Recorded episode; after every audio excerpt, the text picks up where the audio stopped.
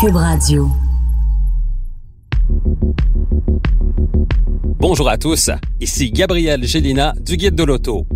Montez à bord avec moi pour cette série de podcasts au cours de laquelle il sera question de performance, de technologie, d'histoire et surtout de notre rapport avec l'automobile.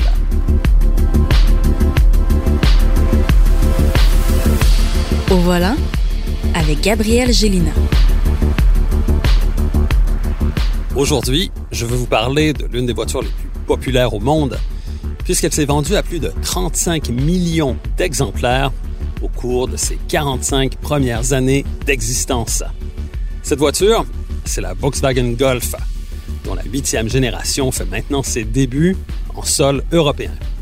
Elle arrivera chez nous en 2021 en tant que modèle 2022 et j'ai eu l'occasion de la conduire en avant-première à l'occasion du lancement de ce modèle phare au Portugal.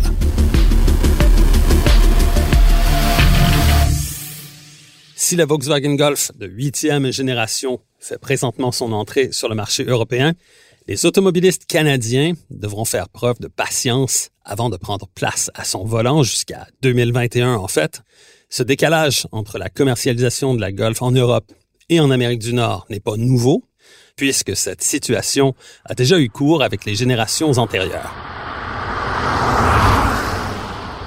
Mais ce qui est remarquable avec la Golf de huitième génération n'est pas qu'elle arrive chez nous en retard, mais plutôt qu'elle se pointe tout court. En effet, cette Golf ne sera pas commercialisée aux États-Unis, où les VUS de la marque font la loi et où seules les variantes GTI et Golf R seront éventuellement vendues, ce qui signifie que la direction canadienne de la marque doit faire cavalier seul pour importer cette Golf made in Germany. Il est déjà acquis que la Golf, ainsi que les variantes GTI et Golf R, arriveront chez nous presque en même temps, soit en cours d'année 2021. C'est donc une véritable déferlante de toutes les variantes qui nous atteindra dans un espace-temps aussi restreint que distant. On sait déjà que la GTI et la Golf R seront toutes deux disponibles avec une boîte manuelle en plus de la boîte à double embrayage DSG et que la R sera bien évidemment équipée du rouage intégral 4Motion. Les GTI et Golf R seront animés par un moteur 4 cylindres turbocompressé de 2 litres dont les valeurs de puissance et de couple seront supérieures à celles des modèles actuels bien que les ingénieurs se soient refusés à chiffrer cette hausse.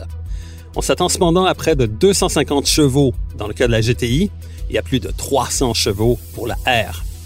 Dans le cas de la Golf, qui sera commercialisée chez nous, le rouage intégral sera exclu de l'offre et la disponibilité de la boîte manuelle est malheureusement incertaine.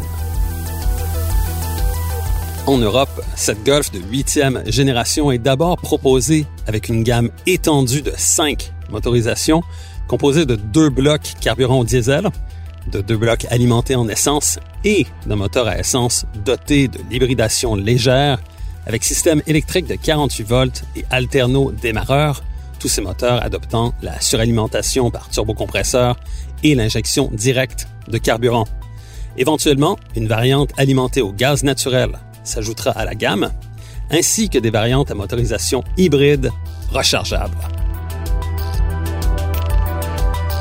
Cependant, cette offre pléthorique en sol européen ne trouvera pas son écho chez nous, où la Golf ne sera proposée qu'avec le nouveau moteur à essence 4 cylindres turbocompressé et injection directe de 1,5 litres, lequel développe 147 chevaux et 184 livres-pieds de couple.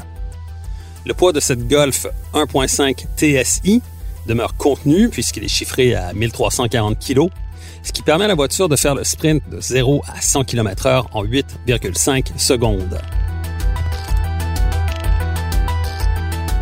Volkswagen n'a pas annoncé de code de consommation officiel pour aucune des variantes à l'occasion du lancement, en se contentant d'affirmer que certaines d'entre elles seront plus efficientes dans une proportion pouvant atteindre jusqu'à 17% par rapport aux modèles antérieurs.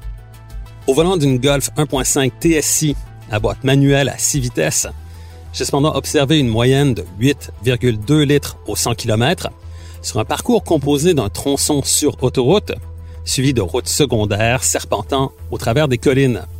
La conduite était de nature plutôt sportive et sans égard à l'efficience, et l'essai un peu plus tard d'une autre Golf, équipée de la boîte DSG à 7 rapports cette fois, a également permis d'observer une consommation similaire.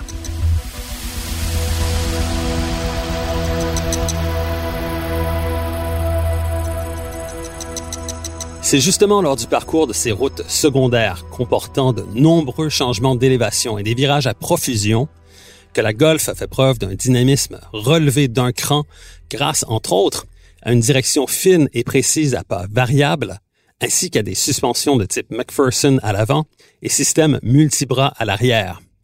L'ajout d'un système appelé Dynamic Chassis Control, lequel est offert en option, propose des calibrations selon des modes préétablis comme confort, éco et sport, mais la sélection du mode individual permet une segmentation encore plus fine de l'amortissement sur rien de moins que 16 positions. Oui, vous avez bien entendu, 16 et non pas 6. Il est donc possible, par exemple, de sélectionner un amortissement maximal lequel est bien au-delà de celui proposé par le mode sport, afin de réduire les mouvements de la caisse au minimum et de bénéficier d'une réactivité bonifiée, ou encore d'opter pour une très grande souplesse lors de la conduite plus relaxe. Ces progrès de l'électronique ont donc une incidence directe sur la dynamique de la nouvelle Golf qui brille à cet égard.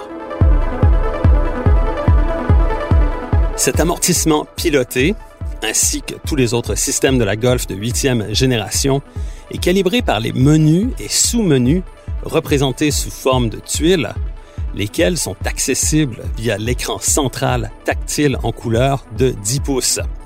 Ne cherchez pas de touches sur la planche de bord, vous n'en trouverez que quatre, toutes regroupées autour de celles actionnant les feux de détresse, lesquels permettent un accès direct au menu des systèmes de conduite assistée, d'aide au stationnement, des modes de conduite et de chauffage-climatisation, tous ensuite réglables justement au moyen de l'écran central.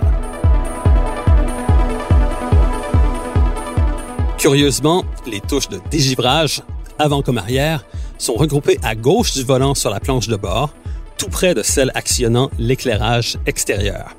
Pas de bouton de contrôle du volume de la chaîne audio, le réglage se faisant par le biais de touches glissoires, tout comme celui de la température de l'habitacle d'ailleurs, ce qui est loin d'être évident en conduisant. Heureusement, le volant multifonction comporte des touches pour le contrôle de la chaîne audio. En ce qui a trait à la connectivité, la nouvelle Golf permet un accès sans fil à Apple CarPlay, alors que la connexion avec Android Auto doit passer par un câble compatible avec des ports qui sont exclusivement de type USB-C à l'avant comme à l'arrière. L'écran central de 10 pouces n'est pas seul à bord, puisque le bloc d'instruments conventionnel est troqué pour un autre écran couleur de 10,25 pouces, dont l'affichage est paramétrable, permettant notamment d'avoir la carte du système de navigation directement devant les yeux, exactement comme le cockpit virtuel chez Audi. Élaboré sur la même plateforme MQB que le modèle antérieur, la Golf de huitième génération affiche une filiation évidente côté design, en conservant tous les codes stylistiques qui lui sont propres, et ce même si tous les panneaux de carrosserie sont nouveaux.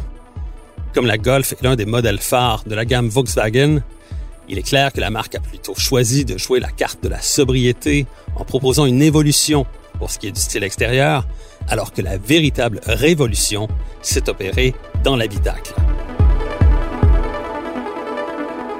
L'attente risque d'être longue pour les automobilistes canadiens et on peut aussi se désoler que la nouvelle Golf ne sera pas proposée chez nous avec les motorisations hybrides et hybrides rechargeables qui font cependant partie de l'offre en Europe.